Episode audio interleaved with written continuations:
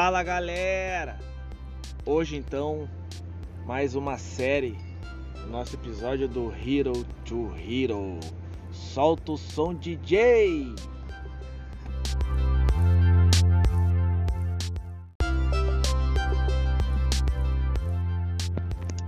Olha só, temos até fãs gravando nossa introdução. Esse foi o grande Pedro Ivo. Pediu, ele suplicou para fazer essa gravação de entrada do episódio de hoje. Depois tu vai receber um pouco do cachê.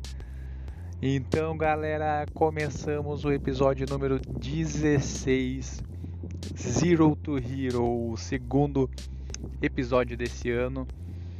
Vamos dar continuidade, então. Vou falar sobre um aspecto muito importante no episódio de hoje, que é a dor no treino. Que às vezes a dor é um fator limitante. Não treina porque tá com dor, deixa de treinar porque tá com dor, deixa de fazer algum exercício porque tá com dor.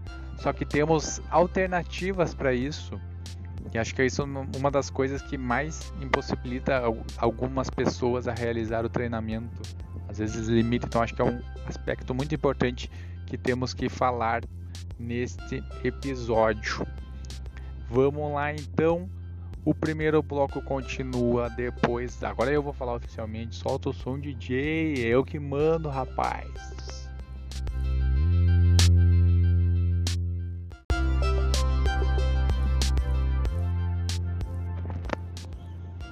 Bora. Algumas pessoas que acompanham o podcast fizeram algumas perguntas relacionadas aos tipos de lesões. Eu quis falar um pouquinho sobre lesão, sobre dor no treino.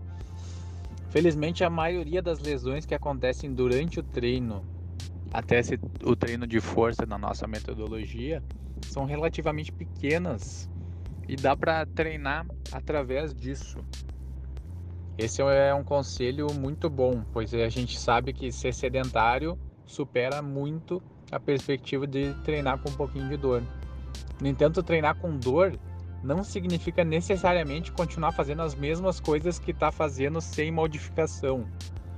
O objetivo então desse episódio é fornecer a quem está escutando alguma estratégia simples que pode utilizar no treinamento na próxima vez que estiver lidando com algum tipo de dor durante algum exercício. Gerenciando uma lesão relacionada ao treino, a primeira coisa que você tem que determinar é se a lesão é grave o suficiente para exigir uma modificação no seu programa de treinamento atual. Uma boa regra geral que dá para utilizar é que a dor não deve piorar com o exercício. Idealmente, isso deve melhorar na medida que você progride na sua série de aquecimento. Então, durante o aquecimento, você vai ver se essa dor vai limitar ou não o seu treino. Mas não deve piorar, deve ficar no mínimo estável. Você pode prosseguir com a sessão planejada desde que a dor seja tolerável para você. No entanto, se a dor piorar durante o aquecimento, é necessária alguma mudança no seu programa.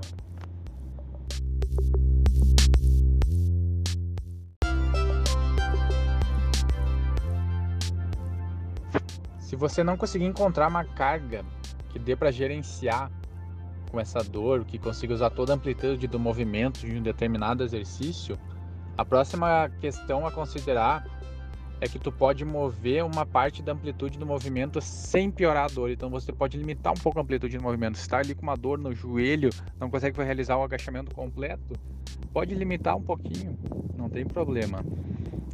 Por um período, claro, você tem que buscar depois o que está acontecendo, o que está acontecendo nessa dor, se é uma falta de mobilidade, se é falta de estabilidade, mas se sente sempre a dor agachar, em vez de não agachar, em vez de matar o treino, de não fazer nada.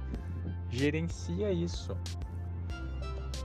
Caso continue doendo, começa o procedimento de aquecimento e vai ajustando gradualmente a carga do, do treino, do exercício que você está fazendo, numa amplitude que tu possa gerenciar sem aumentar a dor, sem aumentar o sintoma da dor. Vamos para um exemplo então que pode ser utilizado com esse tipo de estratégia. Por exemplo, está fazendo um agachamento, coloca uma caixinha ali atrás, uma caixinha alta. A partir daí tu pode aumentar gradualmente a carga e progredir um pouquinho na amplitude de acordo com a que a dor te permite. Então bota ali a caixinha, faz o agachamento, a caixa limita um pouco a amplitude, te dá mais segurança. Então é uma estratégia que tu pode usar no agachamento. Então também outra estratégia que você pode fazer é alterar a progressão do aumento de carga e o aumento da amplitude. Então, tipo, num treino, tenta aumentar um pouquinho a carga, no outro treino tenta aumentar um pouquinho a amplitude, diminui um pouquinho a carga. Então tu vai dando estímulos diferentes para cada exercício e tu vai conseguindo superar essa dor, conseguindo treinar.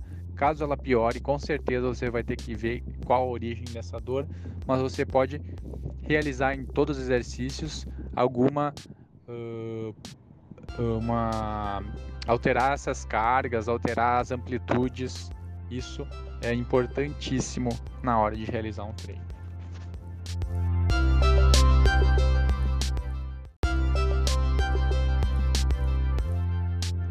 Na minha experiência, as modificações de carga e de amplitude do movimento geralmente ajudam os levantadores a treinar na maioria das pequenas lesões que sofrem na academia.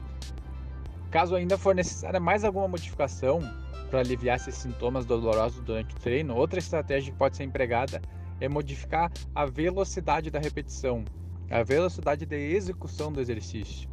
Em particular, então, por exemplo, desacelerar a parte excêntrica do levantamento, incorporar uma breve pausa no ponto de virada do exercício. Então, ali está fazendo um agachamento, durante a descida vai cadenciando. Quando vai chegar no ponto que tu sente dor ali, vai cadenciado, vai tranquilo, depois realiza o movimento completo. A razão que isso acontece para aliviar um pouco os sintomas da dor é que os músculos e tendões com uma sobrecarga rápida e excêntrica, eles produzem mais força excentricamente em velocidade mais alta de alongamento. Portanto, desacelerar o excêntrico do movimento vai diminuir a produção de força excêntrica, que pode ajudar a aliviar o sintoma doloroso. Fazendo essa força, você pode estar utilizando a origem ali da dor que tu está sentindo.